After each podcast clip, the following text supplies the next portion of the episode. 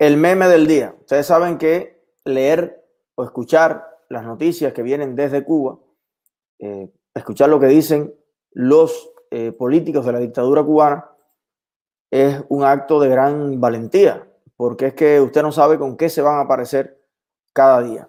Quiero agradecer, eh, darle un gran abrazo al señor Rolando López por apoyar nuestro canal, nuestra plataforma para seguir llegando a más personas, seguir llegando al interior de la isla y seguir movilizando mentes y corazones y brazos en el mundo entero. Muchísimas gracias.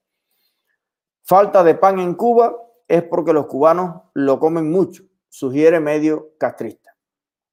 La culpa nunca es de la dictadura. El régimen de Cuba, a través de su aparato de propaganda, una vez más intenta quitarse de encima su responsabilidad en torno a la escasez de pan y de otros productos a nivel nacional. A través del medio oficialista Cuba Debate, un artículo sugiere que la escasez del preciado alimento se debe a que los cubanos lo comen mucho y eso hace tensar la cuerda del desabastecimiento nacional. La alta demanda, en un contexto marcado por la escasez de otros alimentos como arroz y vianda, parece tensar las cuerdas de los planes que no logran satisfacer por completo y de forma sostenida las necesidades de la población. Eh, imagínense ustedes, yo no sé qué falta por decir esta gente, ¿no? Milagro no dijeron que si hubiese pan para todo el mundo, eh, se acabaría la harina en el mundo. O chocarían las barrigas de los cubanos en las calles, no sé, algo... la barriga de ellos debe chocar. Sí, la barriga de ellos, claro, porque bueno, la gente no encuentra ni pan. Pero bueno, en el caso de los dirigentes que publican estas cosas, ellos tienen pan y tienen que echarle el pan y qué tomar con el pan con lo que le echaron adentro, cosa que no tienen ni siquiera los niños cubanos para desayunar eh, e ir a la escuela. Miles de restaurantes estatales pasarán a manos privadas. Esto es en Cuba, señores y señoras. La dictadura prepara una reforma para que miles de restaurantes en manos del Estado pasen a la gestión privada en los próximos meses, según la agencia Reuters, que cita una fuente anónima del sector. El plan exige que una pequeña minoría de los más de 7.000 restaurantes administrados por el gobierno formen nuevas empresas estatales no subsidiadas, separadas de los políticos locales y que el resto pase a manos privadas. Contó bajo condición de anonimato un alto funcionario del sector de los servicios de alimentos en La Habana. Antes de que comenzaran las reformas raulistas, solo en La Habana había cerca de 1.900 restaurantes estatales. De ellos, 258 pasaron a ser cooperativas y empresas privadas durante un sistema de arrendamiento, según el funcionario que añade que un 60% había mejorado su servicio y aumentado los salarios en entre un 600% y un 800%. A mí me gustaría comentarle un poquito. Eh, mira, lo que pasa en Cuba es una cosa muy loca. Primero, imagínense ustedes desde cuándo, hace cuántos años, todo el mundo sabe y todo el mundo ha dicho que no tiene ningún sentido que el sector de los servicios, la producción de alimentos, los restaurantes, todos esos centros de procesamiento de, de comida estén en manos del Estado. Ha tomado 61 años para que al parecer y digo al parecer porque esto mismo dijo Raúl hace ya más de 10 años. Ya a algunas personas se le olvidó, pero yo me acuerdo muy bien de que Raúl dio la indicación de que las peluquerías, restaurantes, cafeterías, círculos sociales, esto que había, pues se hiciera un proceso y pasaran a hacer un arrendamiento, eh, una propiedad muy rara, en el mundo existen las cosas muy bien definidas, pero Cuba siempre inventa una especie de híbrido en que el Estado todavía tenga el control, pero bueno, usted pueda invertir, eh, arreglar, amueblar, eh, gastarse su dinero, pero el Estado siempre conserva la enmienda PLAT. Esa es la enmienda PLAT nacional. Usted recuerde que a lo largo de toda la historia, para todo lo que ha existido entre Estados Unidos y Cuba, existe algo entre la dictadura y los cubanos. Usted recuerda el cacareado embargo, ¿verdad? Bueno, nosotros hemos demostrado aquí hasta la saciedad que el mayor problema que sufrimos los cubanos es el bloqueo interno, el embargo interno, pero que sí es bloqueo, bloqueo, bloqueo, el que tiene la dictadura contra los ciudadanos, contra los campesinos, contra los productores, contra los contrapropistas. Bien, bueno, la enmienda Platt fue un instrumento eh, que se puso incluso en la constitución de aquella incipiente nueva república después de la segunda intervención de los Estados Unidos, que la pidieron los cubanos, y eh, eso le daba el derecho a, a los Estados Unidos de intervenir nuevamente en Cuba si había un proceso de desestabilización, si ocurría alguna circunstancia eh, de gran importancia. Bueno, cuando se hacen en Cuba estos procesos de privatización que jamás en la vida, jamás de los jamases le van a llamar ellos una privatización.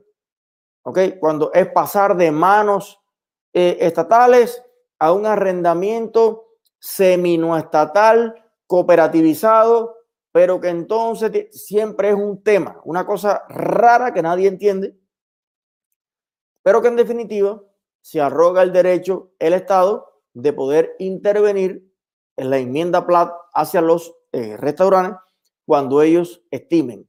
Entonces, ¿qué sucede? Le otorgan esto a un pariente en Cuba. El pariente inmediatamente llama para Miami y le dice, oye, ¿sabes qué? Me dieron ahí un local desbaratado, que aquello antes era el antiguo Tencent, y ahí no hay ventana, ahí no hay puerta, ahí se robaron el piso, ahí no hay techo. Hace falta que me mandes 10 mil dólares o 20 mil o 30 mil dólares y vamos a hacer un, negocio juntos. Vamos a levantar eso y vamos a vender pizza vamos a vender eh, carne, vamos a hacer qué sé yo. Esto ha pasado, señores, innumerables veces.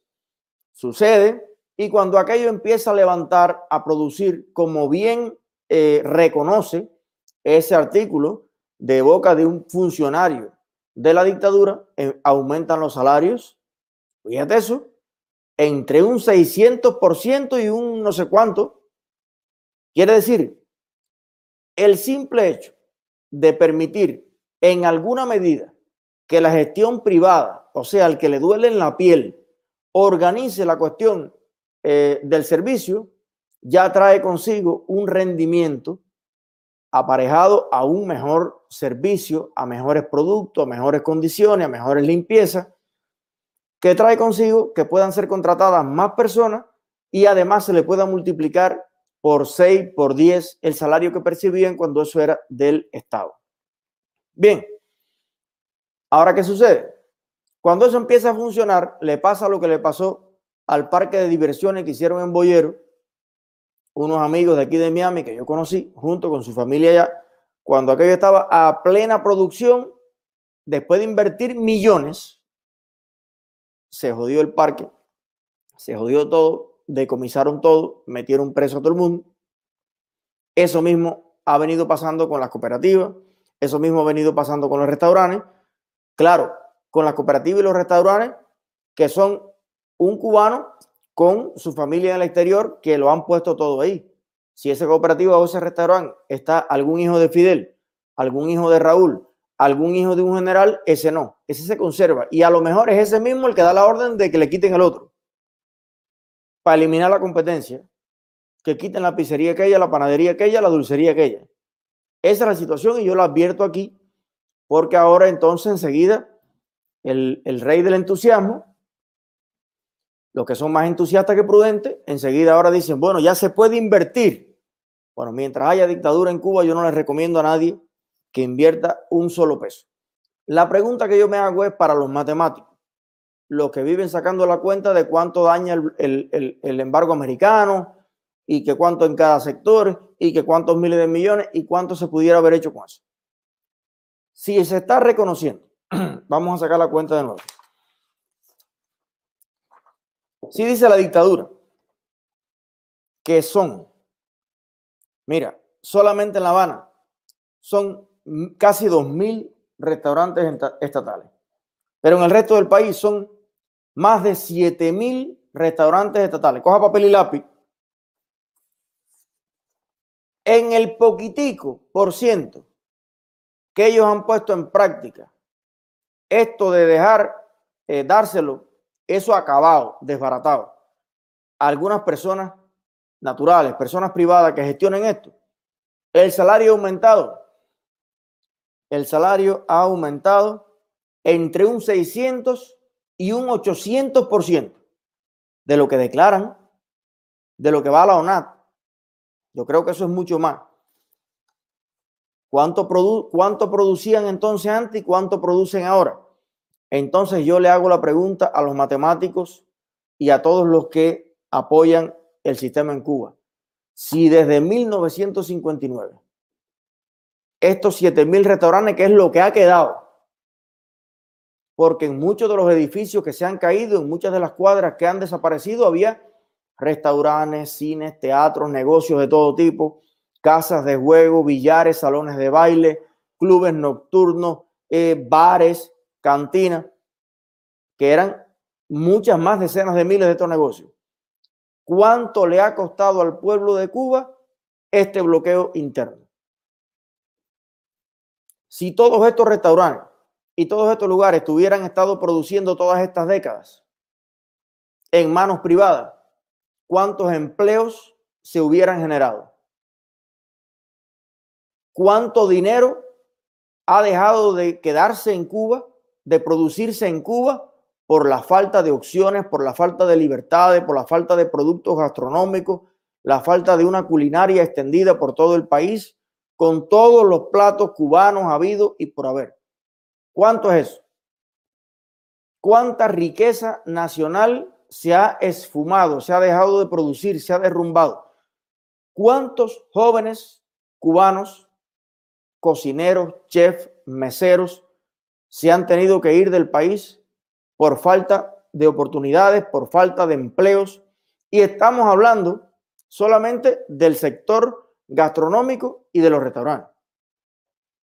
Si usted aplica eso mismo a las poncheras, si usted aplica eso mismo a las fábricas, a las cervecerías, a las refresquerías, a todos los, los, los los negocios de millones de tipos, a los centrales, a los puertos, a toda la vida económica del país, entonces la pregunta es, en 61 años, ¿cuánto ha costado la revolución?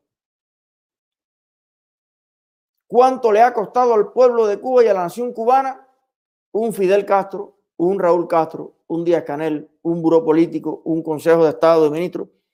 cuánto nos ha costado el comunismo a los cubanos.